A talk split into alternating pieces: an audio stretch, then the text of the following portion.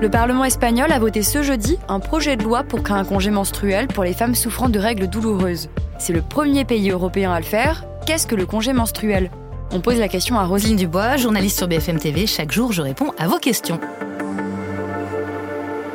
Alors ce congé, effectivement, c'est une première euh, en Europe. Ça s'adresse à toutes les femmes qui ont des règles douloureuses, incapacitantes, hein, liées par exemple à des pathologies comme l'endométriose. Bref, ne pas pouvoir venir travailler parce qu'on a trop mal. Jusqu'à présent, c'était pas du tout pris en compte. Et donc là, légalement, on donne le droit à des femmes de pas venir euh, travailler euh, une fois par mois. Alors attention, hein, il faudra bien sûr avoir un arrêt maladie délivré par un médecin. On ne sait pas combien de jours, c'est pas déterminé par la loi. Ce sera au cas par cas parce qu'évidemment chaque femme est différente. Ce sera payé. Hein, c'est la Sécu qui va prendre en charge cette mesure. Et donc voilà, l'idée c'est de voir comment ça va s'installer petit à petit. Est-ce que ça va vraiment être pris ou pas par ces femmes? En tout cas, aujourd'hui, légalement, elles en ont droit.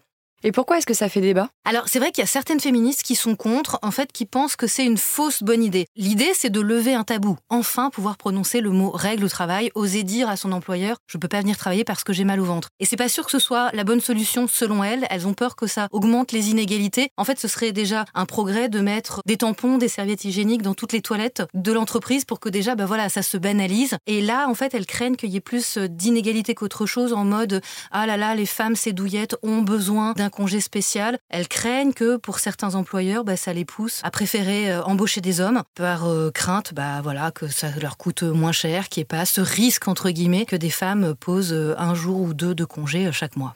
Est-ce que d'autres pays dans le monde ont déjà mis cette mesure au point? Alors en Europe, c'est une première, mais c'est vrai que ça existe depuis un moment, notamment au Japon. C'est dans la loi depuis 1947, euh, euh, sans limite d'ailleurs euh, du nombre de jours. Mais là-bas, généralement, c'est pas payé. Et en fait, c'est très mal vu. On en revient aux critiques hein, de certaines féministes. C'est très mal vu de poser des jours pour congés menstruels. Dans les faits, les chiffres sont assez hallucinants. Hein. Moins de 1% des japonaises sont éligibles selon une étude qui date de deux ans. Donc voilà, c'est pas forcément le meilleur exemple, mais c'est le plus ancien. Il y a aussi Taïwan, la Corée du Sud, l'Indonésie. Là encore, c'est pas forcément toujours rémunérés. Et puis sinon, en Afrique, c'est la Zambie aussi qui, elle, permet aux femmes de prendre plusieurs jours de congés supplémentaires chaque mois sans préavis et sans certificat médical. Une petite poignée d'entreprises a déjà adopté cette mesure en France. Est-ce que ça pourrait être généralisé? Alors pour l'instant, pas du tout. Enfin, il n'est pas question euh, d'un projet de loi. Il y a des candidats à la présidentielle qui en ont parlé, notamment Anne Hidalgo. Il y a le PS hein, qui a mis ça euh, en place, le Parti socialiste pour ceux qui travaillent au centre, enfin plutôt celles qui travaillent euh, au siège. Depuis le mois de novembre, il est possible de prendre effectivement un jour de congé menstruel pour toutes les femmes qui y travaillent, quel que soit leur contrat. Sinon, effectivement, c'est vraiment du cas par cas selon les entreprises, hein, selon l'état d'esprit des employeurs tout en sentant qu'il y a quand même un vrai besoin. Hein. On voit les sondages, il y a au moins une femme sur deux, voire 65% des femmes qui ont déjà eu des problèmes au travail à cause de leurs règles. Au-delà de toutes les lois, l'idée c'est vraiment que le sujet soit moins tabou, qu'on ose en parler et qu'on vienne plus la peur, le mal au ventre au travail en se sentant euh, contrainte et forcée. Merci d'avoir écouté ce nouvel épisode de la Question Info. Tous les jours, une nouvelle question et de nouvelles réponses. Vous pouvez retrouver ce podcast sur toutes les plateformes d'écoute, sur le site et l'application BFM TV. À bientôt.